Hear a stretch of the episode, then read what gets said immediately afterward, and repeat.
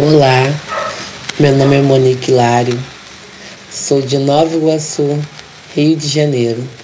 Sou mãe de Luane, Cauã, Levi e Dana. E meus desafios como mãe preta nessa pandemia têm sido o agravante do desemprego e de como manter o meu lar, já que eu sou mãe solo, então estou com um pouco de dificuldade acerca disso e também os atendimentos, porque eles fazem tratamento com neuro e precisarão de terapeutas também. E aí eu estou tendo uma grande dificuldade dos atendimentos médicos já com os terapeutas, com seus neuros e atendimentos sociais e jurídicos. Isso tem me deixado um pouco desconfortável. Zé Amaral, pai Leandro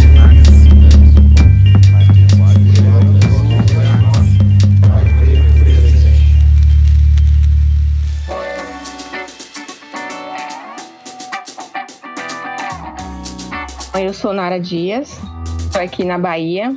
Tenho dois filhos, o Cadu e o Caleb. O Cadu de 14, Caleb de 6. E eu sou uma das moderadoras do coletivo Mães Pretas Presentes. Eu sou Victor Araújo, falo aqui de São Paulo, Zona Norte.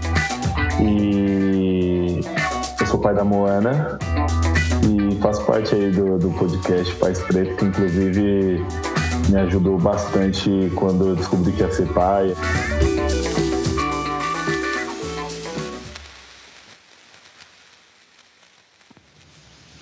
É preciso uma vila inteira para criar uma criança. Ao contrário do que este famoso provérbio africano diz, a pandemia causada pelo coronavírus, Covid-19, tem feito cada vez mais a responsabilidade de mães criarem seus filhos sozinhos, longe de suas vilas, aldeias, família e rede de apoio. Segundo estudo recente, o grupo que mais foi afetado negativamente foi o de mães de crianças pequenas. O isolamento social só fez aumentar e expor ainda mais a desigualdades entre homens e mulheres, principalmente nos deveres dentro de casa e responsabilidade com os filhos.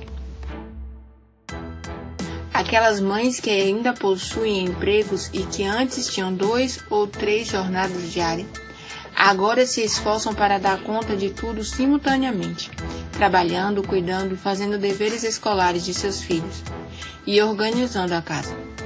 Esta rotina só leva ao estresse, sobrecarga e vulnerabilidade profissional. Mas no meio de todos esses problemas, tem muito espaço para ser observado, analisado e apreciado. Para nos ajudar a entender melhor a realidade de uma mulher imersa na maternidade em meio à pandemia, convidamos a cantora Amanda Rosa, que lança seu projeto Mães da Quarentena, em parceria com a Afro TV Brasil. O projeto tem como objetivo abrir espaço para diálogo sobre a realidade vivida por mulheres mães na pandemia e ser um movimento onde mães podem se apoiar, trocar saberes e criar registros audiovisuais sobre a realidade em isolamento. Sejam todas muito bem-vindas.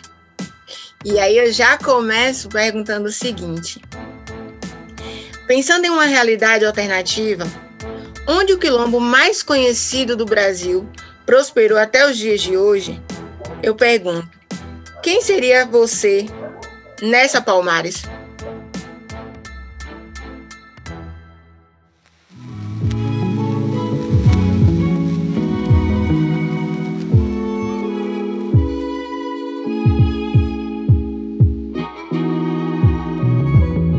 Mulher, quem sabe? Te entendo, viu? Te acolho, te vejo e acredite, vai passar. Vai. Eu tava começando, eu tava fazendo trabalho aqui agora, por isso que eu tô aqui morta. E aí, uma amiga acabou de sair daqui que tá grávida, porque ainda é assim, né? Quando a gente fica, vira mãe, é só é, o, é esse aí, é esse aí o ambiente que acolhe, é quem menos está com coisa, é quem mais tá disponível. E aí ela conversou comigo sobre eu, a partir de agora, conseguir me gerir. E não só gerir o outro, né? É um desafio, né? Mas a gente dá conta. É, é. Eu tava. Assim, tô tentando entender algumas coisas ainda. E de hoje pra, né, que aconteceu algumas coisas de ontem pra hoje, que tá também revirou minha cabeça assim ainda muito, muito doido. Eu não sei, não sei, não sei, assim, lhe dizer. Você tem Quem quanto seria? tempo que pariu? Seis meses. Vou te dizer uma coisa.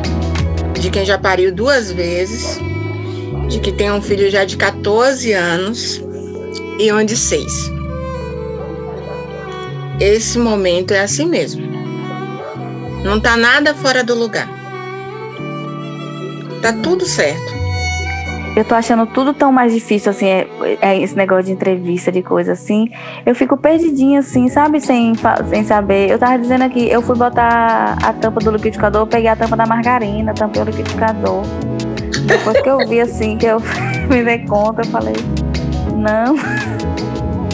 É, mas Eu espero que no seu tempo. decorrer, no decorrer aqui agora, eu consiga, eu vou pegando o tranco, sabe? Tô que nem carro velho, assim. Tô indo, no decorrer eu, eu, eu pego no tranco, viu? Aí vai me desculpando, mas vai pegando o Tá tranco. tudo aí. certo. Tá tudo certo. E se o tranco não pegar, também tá certo do mesmo jeito. Entenda que estamos em uma pandemia. E toda mãe, nesse momento, tá passando pela mesma coisa que você. Seja dos filhos pequenos, seja dos filhos grandes. É por isso que a rede de apoio, esse momento, o acolhimento um da outra é muito importante porque a gente tá tudo no mesmo barco, acredite. N- a- Pra mim aqui não tá diferente do que pra você. Tá? Fica tranquila. Tranquila. Sem, sem, sem preocupação. Tá tudo certo. E você, comadre Dindinha? Eu, gente, eu amei esse nome. Ah, eu tô apaixonada por. Quem é você nessa Palmares, minha flor? Me diga.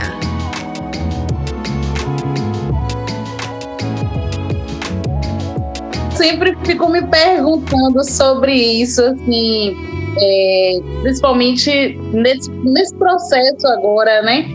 Eu sempre fico assim, assim, quem sou eu nesse quilombo? Às vezes eu fico me perguntando quem sou eu na revolução, o que é que eu faria se a gente dissesse assim, agora é guerra, onde é que eu estaria? Eu, eu, eu falo, o pessoal fala, gente, eu não gosto de reunião. Eu não gosto. Eu acho que eu sou isso aí mesmo, assim. Eu sou, sou comadre e sou dindinha nessa, nesse processo, sabe? Eu acho que eu tenho um menino de dois anos e dez meses, que é uma fase. É isso que Nara falou para você, Amanda. É, é, é isso. Eu acho que assim, a gente, a maternidade, ela vai ser desafiadora para a vida toda para a vida toda, principalmente quem é mãe de menino preto, por exemplo. Vai ser desafiadora a vida toda, sacou? A gente nunca mais vai dormir no sentido de, de que a gente sempre vai estar pensando onde é que o meu filho está, com quem meu filho está, como ele está, qual é a dor do meu filho agora, né? Será que estão ouvindo? Será que não estão? E e acaba que eu ah, também tenho que estar nesse, nesse acolhimento também com outras mulheres. E quando eu digo eu tenho que estar, eu tenho mesmo como um compromisso meu, assim, é, de, de missão, né? Então, tem mulher que liga. Ontem à noite eu estava conversando com uma irmã que está no processo de desmame, eu também estou no processo de desmame, estou fazendo essa, essa, essa partilha mesmo. É, é mulher que o cara resolveu que não aguenta ser pai na pandemia, porque a gente não pode dizer eu não aguento ser mãe no isolamento social na pandemia, né? Mas tem um monte de homem que, ah, não tô conseguindo, não tô conseguindo ficar em casa, não tô conseguindo, não tô dando conta. Então, tchau. É, é, sabe, assim, é mulher que tá passando por, por, por gravidez sem, sem, sem querer estar grávida. Então, eu acho que meu lugar é esse, esse nome comadre Dindinha aí, que é na verdade da empresa, né? Eu, no meu apelido não é Dindinha.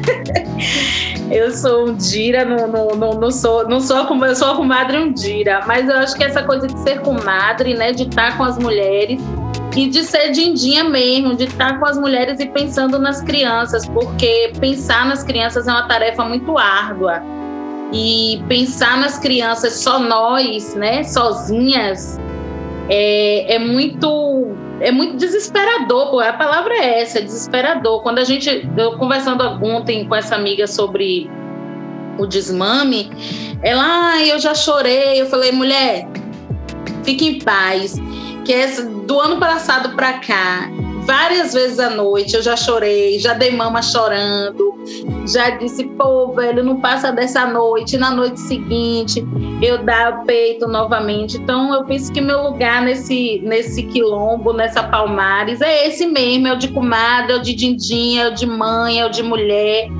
Porque a, ser comadre e ser dindinha não é ser uma entidade, né? Ser comadre e ser dindinha é exatamente estar tá vivendo nessa, nessa horizontalidade que a gente acredita, porque se eu aceito ouvir a dor da minha irmã, da minha comadre, é porque dói em mim também, as dela e as minhas. E você, Laisa? Quem é você nessa Palmares? Eu acho que eu me encontro num momento muito parecido com a Amanda sabe? Ela, ela falou aí várias coisas. Me identifiquei com as duas falas, mas assim, muito do que a Amanda colocou é o que eu me sinto. Às vezes eu sou mãe solo, né? E é, desde então eu vivo com a Ayana. Quando a Ayana estava com cinco para seis meses, começou a pandemia. Eu sempre fui uma pessoa muito conectada com minha família. E a pandemia me tirou isso sabe? Eu fiquei afastada de minha irmã, de minha mãe, de meu sobrinho, que é o amor da minha vida. Então, isso tudo para mim foi horrível. Agora que eu tô tendo mais contato, assim, mais com minha família, minha mãe tá até aqui em casa tal. Então, eu ainda me via muito perdida, né? Porque sempre sozinha para tudo. Teve momentos que durante o processo de crescimento de Ayana, a gente passou a morar sozinha. Eu fiquei em depressão, eu não conseguia nem levantar da cama direito. Fazia tudo com a Ayana, dava banho nela, mas às vezes nem eu tomava banho, não comia, alimentava ela, mas nem eu comia. Então foram várias situações assim bem duras que eu só fui melhorar quando eu comecei a fazer terapia. Que aí foi faz um ano agora, inclusive, dessa situação. Que aí eu fui começando a reagir, a acordar, a despertar a voltar a trabalhar, me dedicar nas coisas que eu gostava.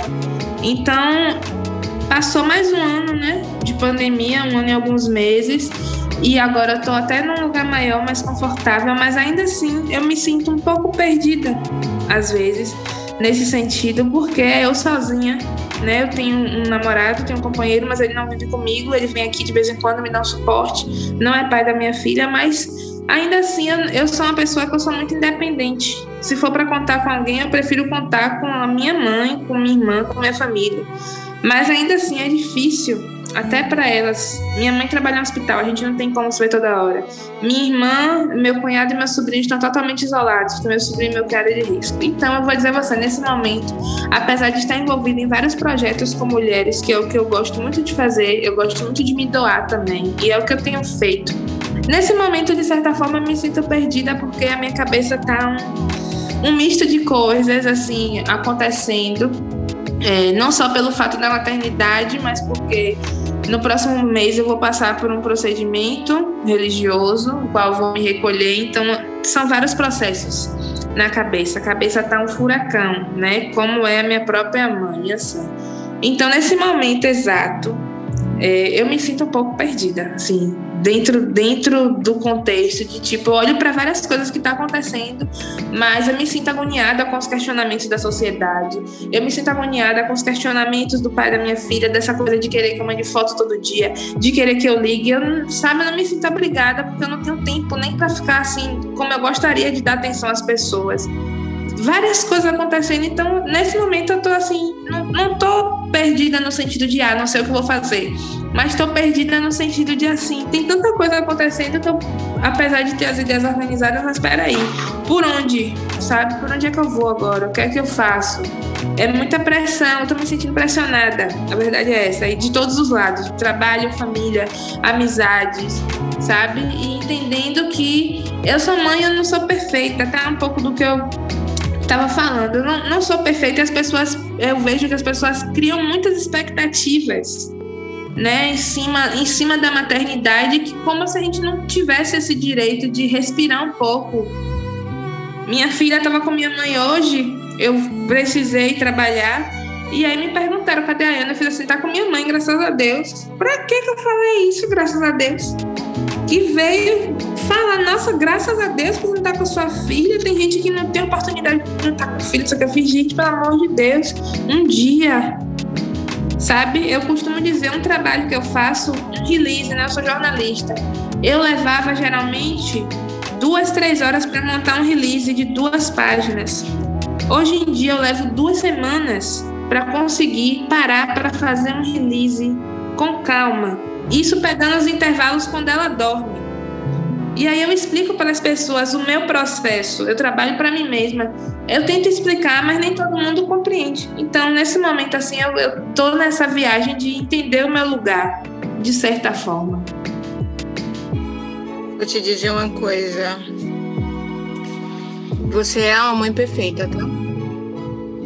Porque você faz o que dá conta de fazer. Tá tudo é. certo. Eu tento. Ela agora mesmo tá dormindo, que eu fui buscar ela com minha mãe. Aí ela veio no carro dormindo. Eu disse, ai meu Deus, ainda bem, mas depois que acabar aqui, vou ter que acordar para dar banho, para ajeitar ela. E aí eu sei que vai dormir tarde. Já tô preparada. É isso. Deixa passar seu banho, mulher. Deixa este banho para amanhã, pelo amor de Deus. Não, eu só pensei no banho por causa da Covid, né? Aí eu disse, não, vou dar um banho. E deixa esse banho pra amanhã, eu faço um negócio assim, ó, esse pra amanhã, você imagina, vai dormir, irmã. É verdade. Olha a minha cara como tá, eu bati a testa aqui, olha aqui o que aconteceu comigo. Tomei uma batida na quina da janela, bati a testa, eu tô aqui com um pouquinho de dor, mas tá melhorando já. Olha, eu tô aqui ouvindo e, e assim, vocês. É, eu não tenho nem o que dizer. E, e, acho que vocês já responderam a primeira pergunta que a gente ia fazer já. Né? A primeira, a segunda, acho que vocês já disseram um tanto pra gente que só nessa, nesse pouco que, vocês já falaram, assim, já cabe um monte de reflexão, pelo menos para mim. Pelo menos para mim, que sou homem preto. E que a pergunta seria o que é ser mãe de, na, de quarentena, mas assim, acho que vocês já responderam. O, o, o, o, tanto, essa turbulência inteira, essas preocupações, a falta de sono, enfim, tudo isso que vocês relataram aí, uma propriedade sem igual, é, eu fico até sem, sem ter o que falar, porque eu, eu, não, eu nem imagino, né? O que, o que possa ser isso. Mas eu, eu, o que eu posso fazer falar aqui é que fiquem à vontade, que aqui é um ambiente seguro, de acolhimento, e que, e que a gente está aqui para escutar, para conversar, para a gente ir para outros lugares também, tá?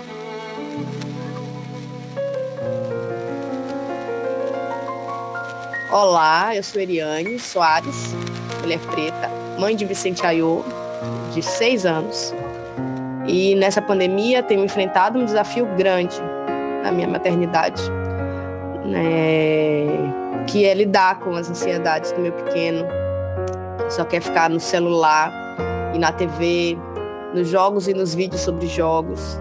É, conseguir entretê-lo com outras programações, e aí eu tenho feito muito uso da, dos movimentos de capoeira e de forma sempre muito lúdica. E todo dia tem que ter uma um, tem que ter criatividade para uma novidade para ele se interessar tem que ser algo que mexa mais com a imaginação dele do que o joguinho é um grande desafio né porque ele já está há muito tempo com, sem contato com os coleguinhas sem ir para a escola então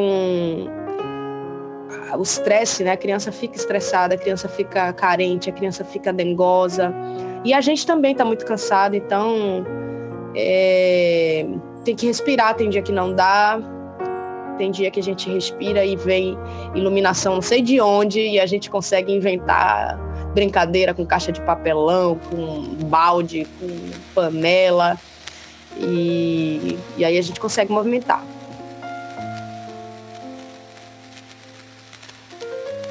Eu, é, eu fico ouvindo vocês e, e me traz, me, me remete muito ao, à minha fase quando eu estava no lugar de vocês. Porque quando você fala o ser mãe solo e tá nessa fase, eu lembro muito da minha fase com meu primeiro filho, que eu era mãe solo. E, e não tinha pandemia. Mas saiba que não era muito diferente, não. Tá? Por isso que eu, eu acolho, eu acolho cada uma de vocês, eu honro cada história aqui contada. É, eu, eu faço das palavras do Vitor a minha, que esse é um lugar seguro, esse é um lugar que vocês podem se acolher, porque isso aqui é, é extensão do nosso coletivo de mães pretas, no qual eu tenho muito orgulho de dizer que eu sou uma das moderadoras. E para mim é, é de suma importância o acolhimento, porque assim como mulher preta, eu entendo a dor de vocês. E aí eu queria fazer, eu, eu faço das palavras do Vitor também a minha, de que assim, vocês já responderam as duas primeiras perguntas que a gente ia fazer. E aí eu queria fazer uma pergunta para Ondira. Você tem um projeto lindo chamado Comadre de Dindinha, que eu tô apaixonada pelo nome, pela imagem, tudo, é tudo muito lindo. E que acolhe mulheres, mães, e eu queria saber qual a importância de uma doula no processo do parto. Mulher, eu, oh, eu queria antes dizer o seguinte, que uma doula, eu, eu sempre falo assim, a doula, a gente é, tem muito essa coisa da, da doula no parto, né? Mas eu acho que uma doula é importante desde a hora que a mulher se descobre grávida, assim. Porque vai. São, são, são muitas. É, é muita solidão que vem com isso, sabe? É muita e uma solidão que tem gente que não entende, né? Porque fala assim, como assim você tá se sentindo sol? Tá todo mundo aí em cima de você, alisando sua barriga, não sei. Mas ninguém tá por você. As pessoas estão por uma condição que elas já construíram no imaginário, que é uma condição mágica, digamos assim. Mas o, o que é você subjetivamente e objetivamente falando, você e tudo aquilo que vem com estar grávida, com parir, com ter um filho, tudo em tudo isso você está só, porque como disse é, é, a Gabriela, se você diz assim, pô, tá com minha mãe, graças a Deus, uh, cansei um pouquinho aí, o pessoal, como assim? Sabe? Como, como assim? Como ousa? Como ousa, mãe, querer descansar? Como ousa, mãe, querer estar você com você mesma? E a doula, ela é a profissional que ela está a serviço da mulher. A doula, a gente, é, é, a gente oferece suporte físico e emocional para a pessoa, né, para a mulher, para o homem trans que engravida. Então, para a pessoa em ciclo gravídico puerperal. Então, ter uma doula, eu acho que a importância de ter uma doula, primeiro é você não se sentir só. É você ter alguém que está ali por você. Ela não, ela não está ali por nada mais que você. O que você falar, o que você quiser, o seu desejo, essa mulher ela tá ali para lhe escutar, para ser para ser a sua escuta e para lhe explicar inclusive o que está acontecendo ao redor de você. Porque às vezes a gente precisa que alguém traduza, né? A gente, peraí, o que está acontecendo aqui? E quanto ao parto, eu acho que assim é tanto essa, essa coisa do, do, de ver o corpo da mulher como um corpo doente, como um corpo frágil, como um corpo é, que, que, já está quebrado, como um corpo que não consegue, como um, corpo que não alcança. O, a dor ela tá ali para dizer assim: você pode, confie em você, confie no seu corpo, confie na fisiologia. Tá vomitando, é isso mesmo, você tá vomitando porque o seu corpo está se preparando. Né? É, é fisiológico. É, sai cocô, ó, é fisiológico. Tá doendo muito, meu Deus! Seu corpo, isso tá. Então, é, é, a dor, eu acho que ela faz meio que uma. Sabe, tem um, um, documentário que chama A Dor Além do Parto. Eu acho que a dor, ela meio que limpa, é, ou tenta, pelo menos, né, limpar essa dor além do parto, para que você foque no seu corpo, confie no seu corpo e, inclusive, confie nessa dor. E, e penso que o assim, puerpério, na verdade, é minha área. Né? E, e, eu penso que assim, uma doula no puerpério é algo assim. É ouro nas mãos, porque é para quem você vai ligar quando, sabe assim, não, peraí, tá acontecendo um negócio esquisito aqui, sabe? Tem uma pessoa que mora, um bebê que mora no meu chuveiro. Todas as vezes que eu ligo o chuveiro, tem um bebê que chora no chuveiro e a doula vai dizer, ó, oh, peraí, isso é comum, fique em paz. É a doula que ela vai dizer, ah, eu não aguento mais, eu todo dia eu brigo com meu companheiro, com minha companheira, a doula vai dizer, não, tá acontecendo mesmo, é fisiológico, tá acontecendo uma revolução hormonal dentro de você. Então, eu sinto que a dor ela, ela ampara, mas ela, ela, ela não ampara só assim, não, vai ficar tudo bem, vai ficar tudo bem. Ela lhe ampara também com informação.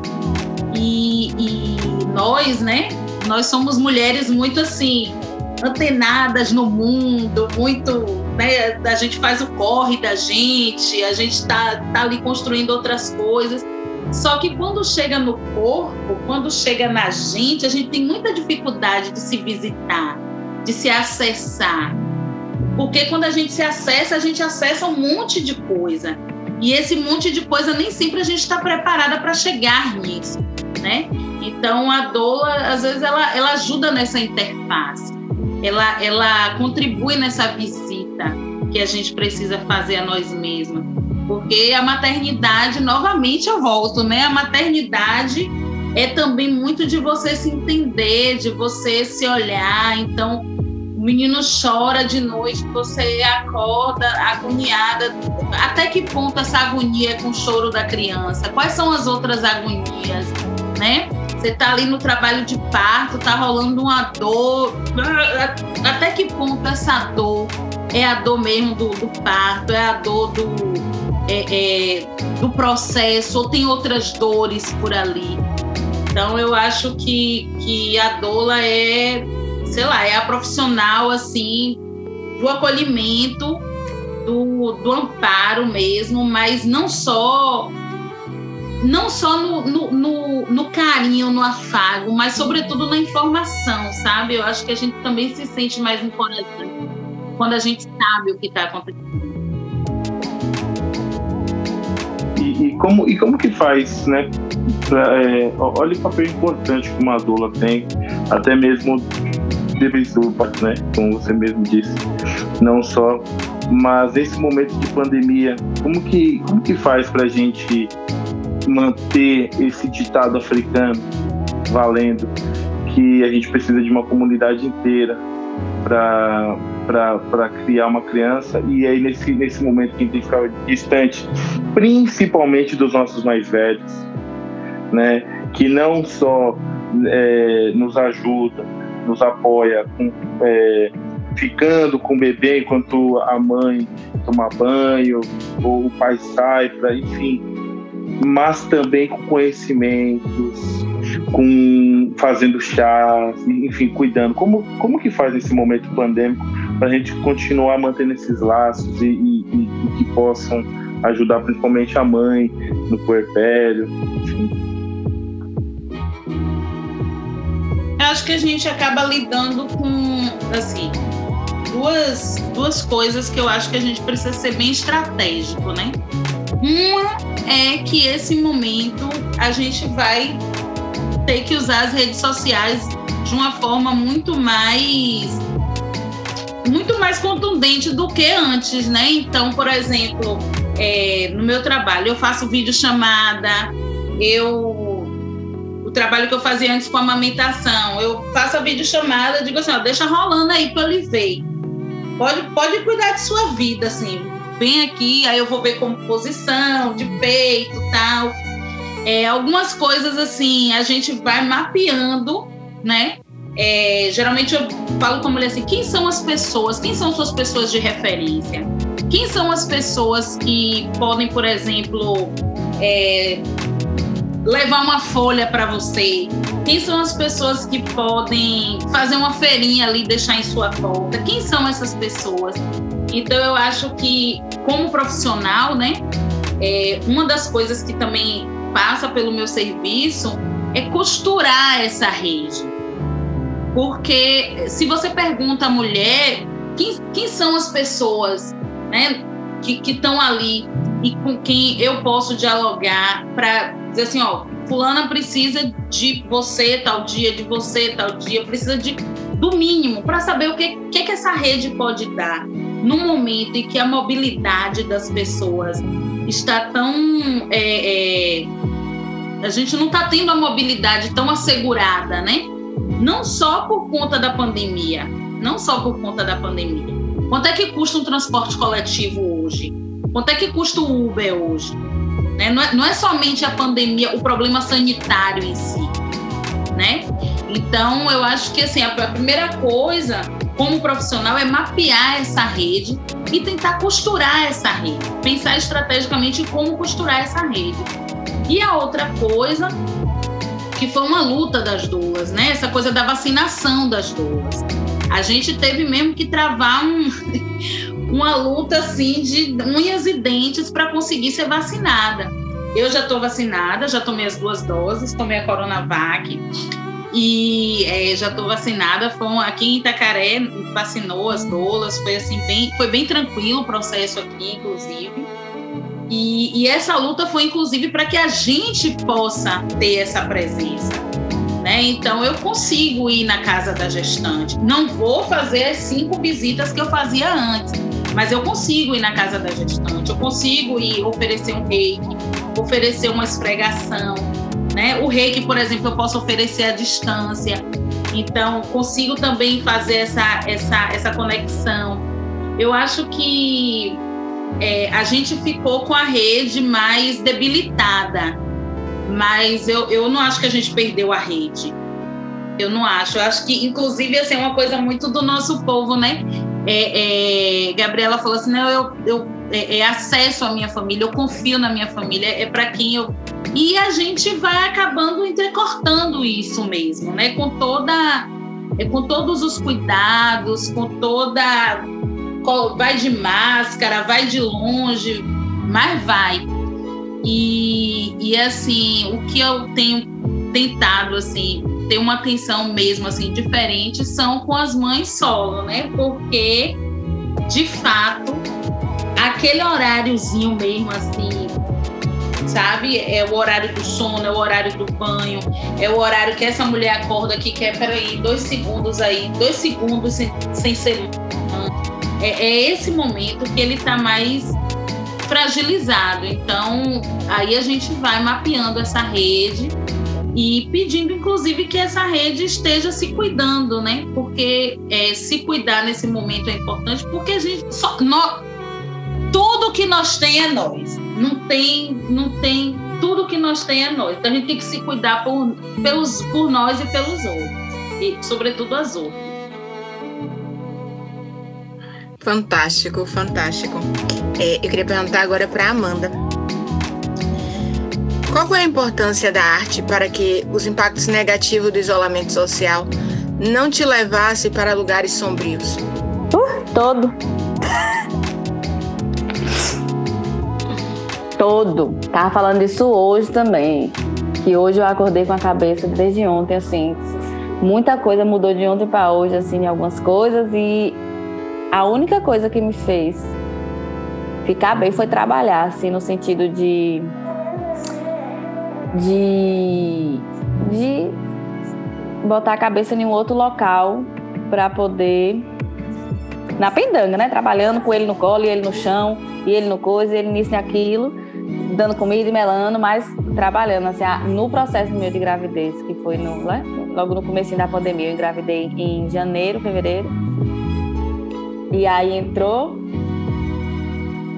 foi assim foi tudo. Agora tem sido mais ainda, né? Tipo, eu tenho um, eu, eu agradeço muito a Beatriz, que é quem está comigo, né?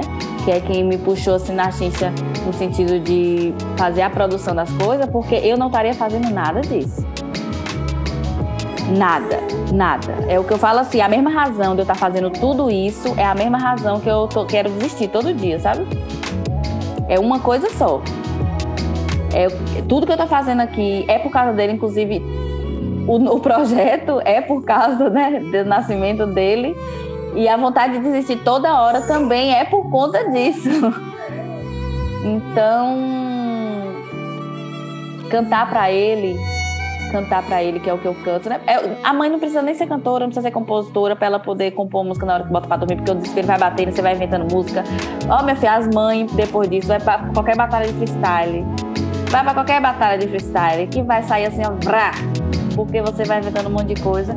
E para mim é um momento maior de conexão, assim, sabe? Porque assim, eu tento ao máximo não ficar estressada, porque quanto mais eu fico estressada, eu vejo que mais ele fica estressado. Então, eu tento, né? Ainda tô com seis meses, então ainda tô conseguindo fazer isso, né? O, o, o pai de meu filho, ele não esteve comigo na gestação, a gente não estava junto, mas depois do parto rolou um poder aí, não sei, do além, né? E aí estamos aqui junto construindo isso, né? Então, agradeço muito a, a, a, a ter conseguido isso, mas cantar para ele, fazer música para ele, é meu momento de conexão não só com ele, mas é como se fosse a hora que eu tivesse ouvindo meus ancestrais falar comigo, sabe?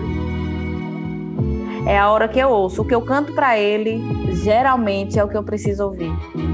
E aí, assim, para mim é uma conexão assim absurda que eu falo assim, é tá batendo as ideias. Então, vem muito através disso, minhas decisões vêm muito através disso, desse momento que eu paro com ele assim, canto, aí ele olha para mim assim meio que falando assim, tá batendo as ideias? É isso aí mesmo. Aí eu falo, não, então bora, vamos aí. Na botar em prática, planejar é a parte que para mim o que fazer com isso a gente precisa ter alguém. Senão, não dá conta. Duas palavras traz muita conexão, porque é isso aí mesmo. A gente vira, quando a gente vira mãe, a gente vira cantora, a gente vira poetisa, a gente vira. Na hora de dormir é, é, é o momento necessário pra gente.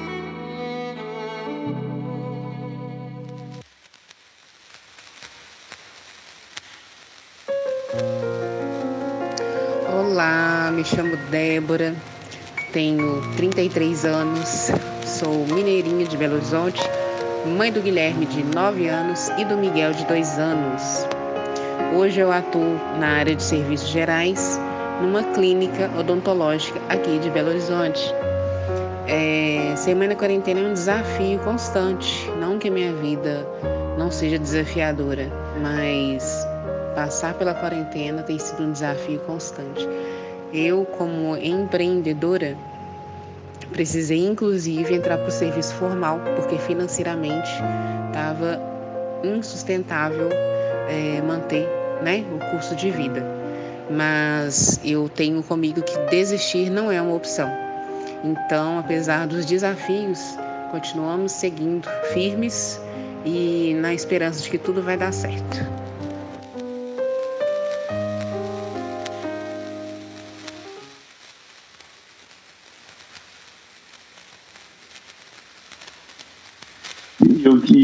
Você falou, Amanda, é, inclusive acaba entrando na próxima pergunta nossa, né, Nath? Que é, é o quanto vo, é, você entende que os nossos ancestrais é, te ensina, te passa sobre maternidade, quando você falou que na hora que você está cantando é a hora que você é de acesso à sua ancestralidade, quanto que isso é, te, te apoia, te suporta nesse momento? Eu estava conversando com Belly, uma outra que participou também com a gente, que é uma amiga minha pessoal de tempos, sobre isso, sobre algumas demandas que voltaram agora, depois que eu virei mãe. Estão voltando agora assim muito forte, eu não estou conseguindo dar conta, assim, sabe, de algumas coisas. E aí ela falou comigo é, assim, né, que quando a gente gere e pare, uma um novo portal se reabre, né?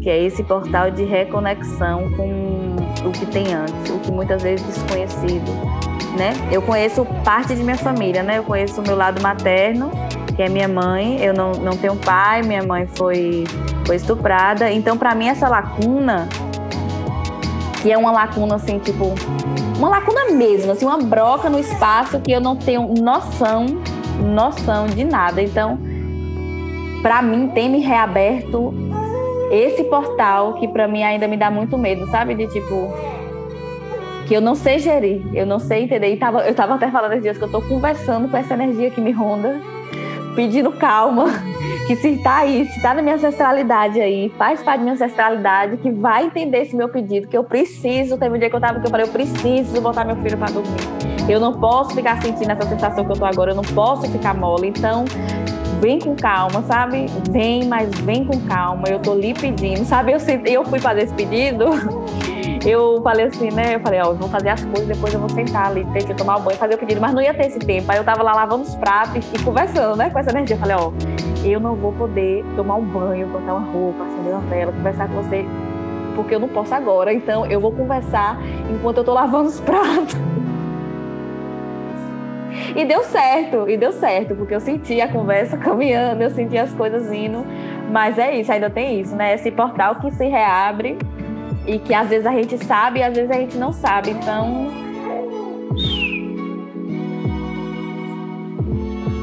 Tal viola. É, apesar de ser às vezes aparentemente difícil, é uma delícia, né? Uma delícia. Liza, e você, minha flor? O que que os, os mais velhos, os nossos ancestrais te ensinam sobre maternar? Olha, uma das coisas principais, assim, eu acho que eu tenho precisado e tenho aprendido ao longo desses tempos é paciência. Porque a cada dia que passa, é, eu percebo né, as birras, eu percebo a agonia, é, a mania de morder, de reclamar. Eu tenho buscado entender que tipo, não adianta falar nada que daqui a pouco ela esquece. Então, assim, eu tenho, eu busco uma conexão muito forte, né, com meu ori, com, com minha mãe Ansan, com meu pai Oxóssi, com tudo que me cerca, né, e não digo só a ancestralidade pensada nos meus orixás, mas nas minhas entidades também. Aqui em casa eu tenho um quarto separado onde eu cultuo as minhas coisas e quase todo dia eu vou lá conversar um pouquinho com a Exu. E aí ela observa isso. Aí, segunda-feira agora, eu peguei e fui no quarto. Eu fui botar um uísque no copo de Exu. Aí ela fez assim: Exu! Exu! E ficou olhando e começou a bater palma, porque sempre eu vou botar, eu canto uma música, tá, bato palma, canto uma música. Aí ela ficou observando isso e conversando junto comigo. Eu disse: rapaz, olha como a menina tá ligada nas coisas. Ela desde pequena eu sempre ninei com música de orixás, assim, porque eu quero que diferente de mim, que a minha família sempre cresceu nesse âmbito, esteve nesse âmbito, mas que em um momento se afastou e por causa disso eu, de certa forma, fui afastada também. Eu não quero que ela seja dessa forma, eu quero que ela tenha isso presente na vida dela. Então, a Ana não pode ouvir um toque, um toque no atabaque, se ela ouvir assim, ó, ela começa a querer dançar. Isso é incrível.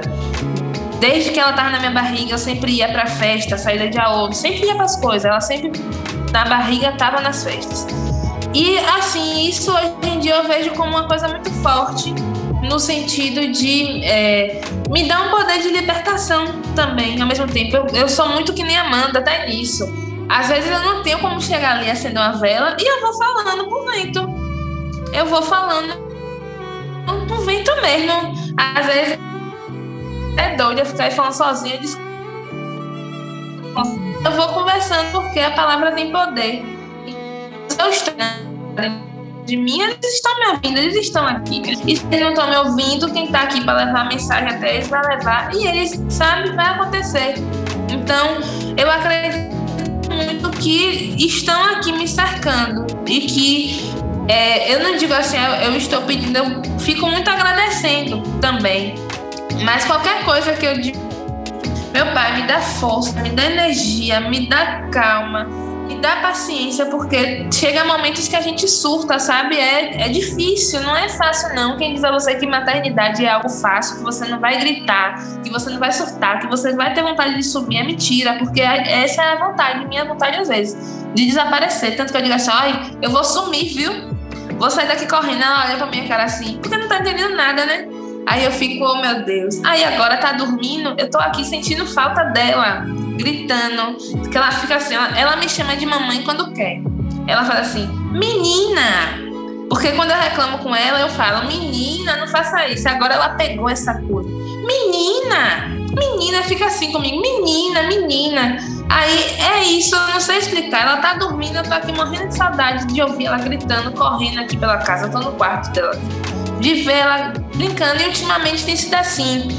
Eu tenho feito oficinas, ela não fica com ninguém. Ela quer participar comigo. É isso, entende? Então eu acho que é, o primordial, assim, com a minha ancestralidade é essa força que, que exalta dentro de mim, que exala dentro de mim, de dentro para fora. E é isso que segura a minha onda, porque senão acho que eu já tava perdida. Muitas vezes eu até, eu não vou dizer a você que eu desacredito, mas muitas vezes eu fico bem assim, down sabe? Bate aquela tristeza porque é eu só com ela, ela é uma criança cheia de energia aqui, querendo tocar o terror. Às vezes eu tô exausta, bate uma culpa, mas não é. Eu preciso entender que é o meu momento também. Então, para mim tem sido essencial, principalmente no momento que eu estou me preparando para um recolhimento, sabe? Então, eu tô com a cabeça mil nesse sentido. Eu tô bem bem feliz e me sentindo, apesar de todas. Ah, bonequinha! E me sentindo, apesar de todas as, as, as situações, eu tenho me sentido mais forte, sabe? Nesse âmbito assim espiritual, porque eu sinto que a minha ancestralidade está sempre em volta. E por mais que às vezes aconteça alguma situação ou outra assim complicada, eles não saem de perto de mim, eles estão ali, eles estão dizendo que eu posso, que eu consigo, que eu sou capaz. E não precisam me provar isso, eu sei que estão. Então é, é o que segura a minha onda, sabe? Sei. E como eu sei. e como eu sei. Amanda, quais são os próximos passos do seu projeto? E onde encontramos, né? Sua arte, sua música.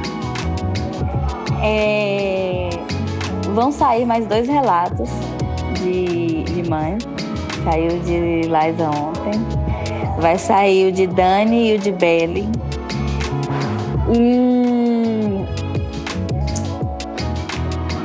Projeto, vamos ver aí com o tempo qual é o, qual é o para onde os ventos vão levar, né?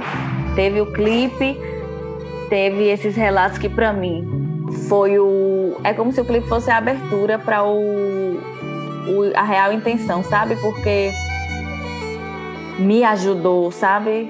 E eu, eu, tenho certeza que não é só a mim. Porque tem horas que a gente acha que o bagulho tá empenando pro nosso lado e quando a gente ouve, gente, isso não é mentira. E só quem vai entender mesmo é quem é mãe ou quem é pai também, né? Verdade, é quem vai entender mesmo. E é com essas pessoas que a gente vai se preocupar em falar. É com essas pessoas que eu quero que eu, que eu, que eu, que eu tô me preocupando agora. E né, quem mais vi, vi e ouvir e se, né, e entender a situação e estar junto, estar próximo, massa, mas a prioridade agora é o conforto, é o colo. Porque a gente, eu e Lázaro, a gente faz parte de um grupo chamado Mamas Pretas, que Beli fez, que, rapaz, rapaz, para mim aquilo ali é tipo, no meio de uma pandemia, é uma roda de colo, um churrasco, sabe? Tipo, às vezes, porque é onde você pode ali falar qualquer coisa e dizer qualquer coisa e, né, tirar as dúvidas e apoio, acolhimento sem o julgamento, que é o que a gente encontra em muitos espaços também, infelizmente. São mães julgando outras mães e isso vai se repetindo, vai virando uma bolha e você fica assim, puta merda, não é isso aí. Então, eu acho que, né, vamos ver para onde os ventos vai levar. Mas a prioridade é que consiga ajudar e dar força. Não no sentido de trazer o problema. Eu não quero mais esse negócio na minha vida. Já cantei muito assim, de falar sobre todo sobre o problema, sobre o problema, sobre o problema. Não quero mais isso. É denúncia, sim, a gente denuncia, fala, todo mundo, mas todo mundo já sabe. Todo mundo já sabe os problemas, não é novidade para ninguém que a gente morre, não é novidade para ninguém que a gente é estuprada, não é novidade para ninguém que a mulher, sabe? Não é novidade para ninguém. Então eu quero eu quero solução. Eu quero que as pessoas ouçam e vejam o relato aí e faz assim, ó, hum. Hum. Sabe? Não no sentido de ter que ser forte o tempo todo, mas no sentido de dar um ânimo. Sabe quando a gente ouve uma coisa e faz assim, ui, que massa, é isso. Tem uma poeta de São Paulo mesmo chamada Luiz Ribeiro, quando eu ouço ela, me dá força, sabe? Quando ela, quando ela, quando ela recita, eu ouço e não fico aquela coisa, sabe? Tipo, ai, ai, é assim. Não, eu acho que a gente tem que ter isso para a gente não esquecer nunca o que nos aflige, que nos aflige o outro, mas tem que ter a parada da renovação, da gente olhar assim para outra parceira e falar assim, é isso. Sabe, Liza, o seu relato, ele não foi um relato é, falando sobre o quanto você é uma mulher forte. Não. Ele foi falando sobre sua vida. E eu lhe vejo aqui, ó. Eu lhe vejo, acompanho seu trabalho, eu lhe vejo inteira. Lhe vejo uma mulher inteira, lhe vejo prosperando e vai prosperar ainda mais. Então, isso, isso, bicho, isso me dá força para falar assim, sabe? É, posso sim, quem não quer dizer, quem não quiser que deite, porque porque vou sim. Poder não é só não pendengar, poder é inclusive pendengar e poder ainda, sabe? Então, eu quero isso, eu quero isso, sabe? Eu quero ouvir. Tenho certeza que quando eu ouvir o relato de Belo, o relato de Dani, eu vou fazer mais ainda assim, ó. E quem não aguentar aqui, ó, tchau, porque é isso aí. Então eu quero que as pessoas saiam com essa mesma vibração, que eu saia assim de. Choro porque a gente chora, a gente chora com tudo, a gente chora. Jeito, a gente chora. Mas o choro pra gente é desaguar também o que precisa sair para poder ficar leve para os ventos poder levar a gente também. Eu acho, Amanda, que o nosso poder mágico ele está justamente em se permitir chorar. Sabe? Eu acho que é isso que nos faz mulheres maravilhas. É saber olhar para a gente, tornar humanas, mesmo com a demanda que a gente tem. Porque não é uma demanda fácil. Então, eu, eu honro as mulheres que se permitem chorar. Seja no banheiro, seja no banho, seja no travesseiro, seja enquanto está amamentando. Quem nunca, né? É isso que faz a gente heroínas.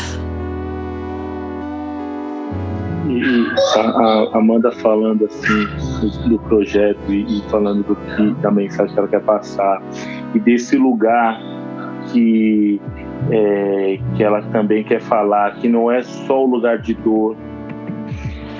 Me lembrou muito da obra do MC da Amarelo, que ele fala justamente do lugar onde a gente quer estar, desse sol, dessa, desse lugar de, de potência, de amor, de afeto, de carinho, porque mesmo passando por tudo que nós passamos e principalmente as mulheres pretas passam, ainda assim há um lugar de se chegar e aí e é importante falar desse lugar de, de, dessa luz, né?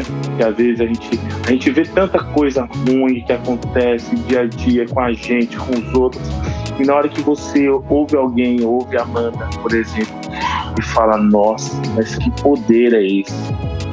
Que, que, que essa mensagem, eu estava precisando dessa mensagem que, que me tirou desse fundo do poço e me levou para um lugar de, de, de enxergar a, a, luz do fim do túnel, porque hoje parece que a gente não tem essa luz, né? Mas aí quando vem artes, obras como a sua mãe, ela faz isso com a gente, né? No, no, nos coloca no, olha ali, ó, tem uma luzinha ali no fundo, viu?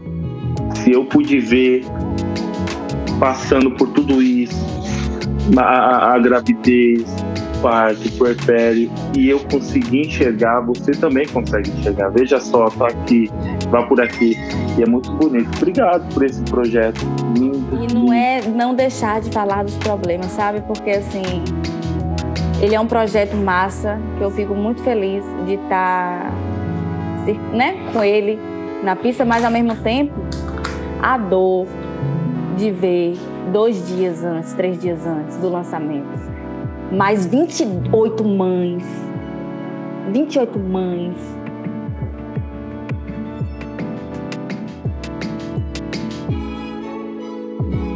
É mãe. Quando a gente é mãe, a gente assiste um negócio desse, a gente sai correndo pro quarto para olhar o filho da gente, mesmo sabendo que ele tá no berço. Mesmo sabendo que ele tá ali no berço. A gente sai para levantar para ver, sabe? Aqui em Salvador mesmo foi o quê? Foi duas, dois, duas crianças que a polícia matou, duas crianças. Duas crianças, gente. Então, para mim o falar de problema é falar disso. Desse tipo de problema para a gente poder fazer algo, sabe? Para fazer alguma coisa, não para ficar falando dos problemas, não. É falar de uma coisa que tá ali para palpar, porque aquilo ali entre dói, entre dói, sabe? Não é à toa que é uma mãe só que vai entrar na frente da cara da polícia. A gente não vê relato de ninguém entrando, ninguém botando a cara na frente. A gente bota. Bota, eu tenho um ódio aqui quando a muriçoca pica meu filho, eu saio com ódio. Eu tenho vontade de, eu tenho vontade de estisicar ela assim, com a muriçoca. Imagina um caso desse. Né? É sim, tá confirmando sim. É. Sabe? Então, é muito difícil pedir, pedir outro sentimento que não seja ódio nesse momento, mas é o que eu falo. Tipo, eu não desejo a morte. Pera aí, mãe, que rapidinho. Eu não desejo a morte para essas pessoas, porque eu acho a morte muito divina para quem faz isso, mas eu rogo uma praga. Eu rogo uma praga, sabe? Já que não pode mudar, eu rogo uma praga para que essas pessoas. Porque, assim, nessas horas, é o, é o mínimo que eu consigo pensar quando eu tiro o ódio da minha cabeça, sabe? Vai continuar fazendo, então que morra, então, né? Que deseja a morte. Se vai parar de, de, de matar outras mães, deseja a morte. Mas vai vir outro. Então é, é, é no... Vai fazer o quê? É difícil até da gente comemorar, sabe? Tipo, no dia. É difícil de comemorar. No dia mesmo eu liguei pra Bela falando alguma coisa, ela tava chorando também, porque tava, tava em outra reunião. Não tá como é que a gente fica feliz assim. No dia eu fiquei feliz, feliz pela coisa, mas não, não é aquela felicidade, sabe? Tipo, nossa, eu tô muito feliz. Não. Não. Eu, tô, eu fico feliz, tô feliz mesmo quando eu consigo com que esse menino ajeite aqui o dente melhora. Aí eu fico feliz, que aí ele fica em paz, o dente não coisa, mas a felicidade, eu me sinto agradecida e iluminada. Agora, ui, felicidade está sendo muito difícil, assim, sabe? É o que eu quero para minha vida. Quero felicidade. Quero um ambiente feliz. Quero muito, muito. Eu quero muito um ambiente feliz. Nosso dentro de casa, porque a felicidade, assim, completa, ela ainda vai demorar muito tempo.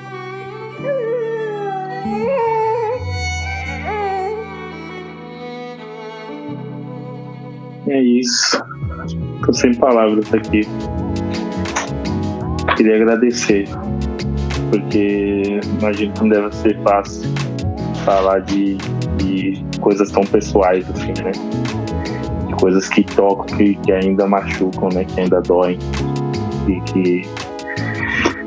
Mas obrigado, porque assim, assim como na sua arte, essa conversa aqui também vão vão apoiar outros pais e mães que estão passando por um momento que não é fácil. Vocês falaram sobre, sobre essa.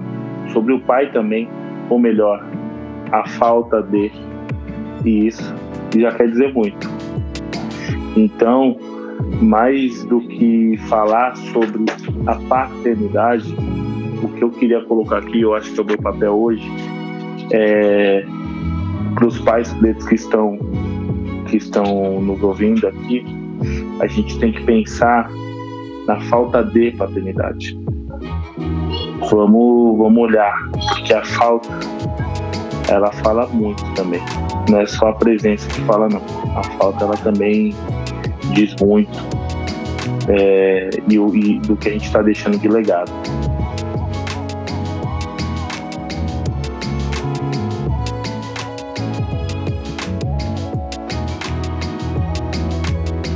Obrigado, meninas.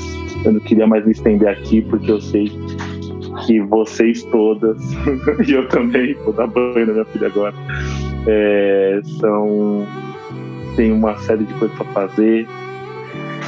Eu só queria agradecer esse tempo precioso que vocês nos deram, esse presente que foi conversar com vocês hoje aqui e entender um pouco mais sobre a maternidade é, dentro da, desse, desse lugar, né? Que está hoje de pandemia. Obrigado.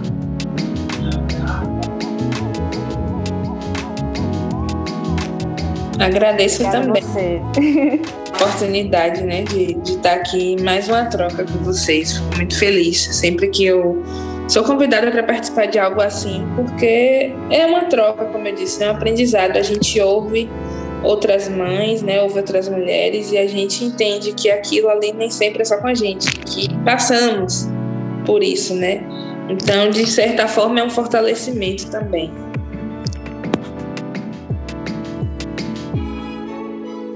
Agradeço também, um prazer conhecer vocês.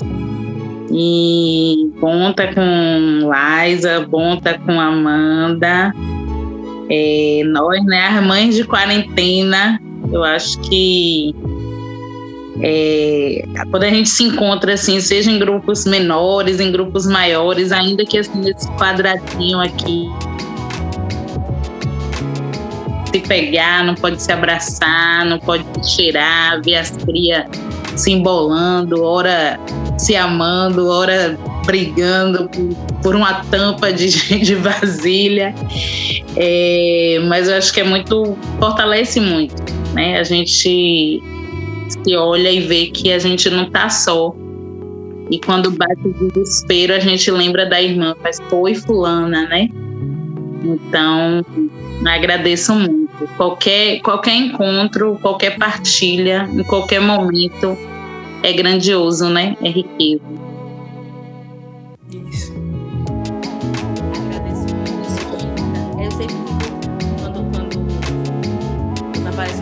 Sempre fico, ai meu Deus, ô Jesus, ô meu Deus, você tem que fazer mesmo, e precisa fazer isso mesmo, e precisa conversar, e precisa coisar, mas os momentos para falar disso, por serem com outras mães também, no final ele acaba dando uma, uma carguinha na bateria mesmo no final do dia cansada. Eu agora já passou mais tempo, mas eu tô mais energizada, mais carregada aqui. Pelo menos um pouco. Deu pelo menos um pontinho ali na bateria para poder finalizar o dia. Eu queria só pedir licença, assim, para dizer que muito feliz de estar aqui com mais duas mulheres de Ansan, né? e a gente foi bem vermelha mesmo e que essas que esses ventos né nossos da nossa mãe espalhe essas folhas e chegue no coração de quem ouve a gente Axé. a gente lá cura Axé, axé. Axé. Meu Deus, essas duas também de olhar, Ave Maria. Que coincidência, né? Tá vendo? Que coisa. a gente nem marcou Foi. Pois é. Eu quero agradecer muito a vocês, muito mesmo, por aquecer meu coração de mãe.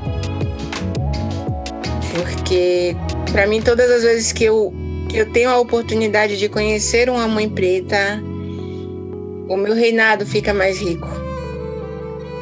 Sabe? É bom, é bom ver coroas. É bom saber que eu não tô só. Então, assim, toda a minha gratidão. Eu honro cada uma de vocês. Eu honro o ventre do qual vocês foram geradas. E honro o ventre de vocês porque eu sei que o, os filhos de vocês serão reis e rainhas, descendentes de África que não vai deixar que a nossa história seja esquecida.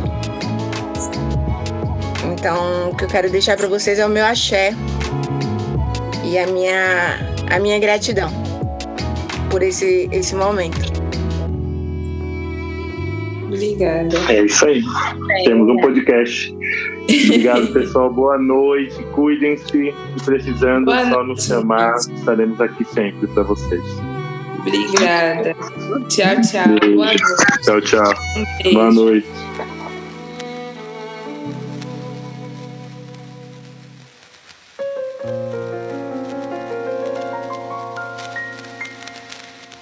Olá, meu nome é Tamires Oliveira, tenho 33 anos, é, sou casada, mãe negra, sou, moro em São Paulo, capital, Zona Sul. Sou mãe da Isabela Maria de 5 anos, João Felipe de 2 anos e meio, Maria Helena de 7 meses. Eu engravidei no comecinho da pandemia, a gente nem sabia o que era o coronavírus no começo. E gestar, né, maternar, ser mãe no meio de uma pandemia é uma loucura, que as crianças estão todas emotivas, todas sentimentais. A gente não sabe o motivo do choro deles, a gente não sabe como que eles estão por dentro, né? A Isabela sente muita falta da escola, ela sente muita falta dos amigos dela. E aí a gente fica se redescobrindo, né? Também sou pedagoga por profissão, sou professora de educação infantil. E aí eu comecei, voltei a retornei ao trabalho uns dias atrás. E aí agora vejo como meus filhos estão se sentindo sozinhos em relação a eu estar longe de casa também mas o desafio de maternar é constante, né? É isso. Um grande abraço.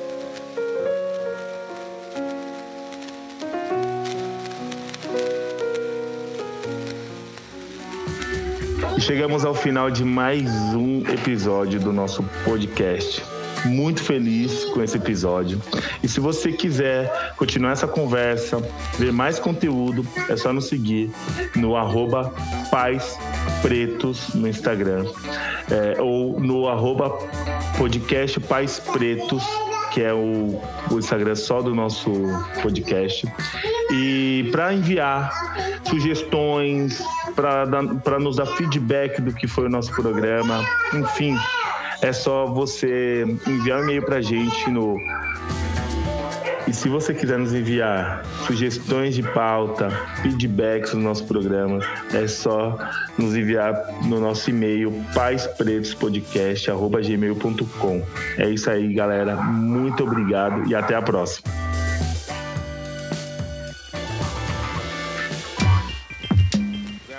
119.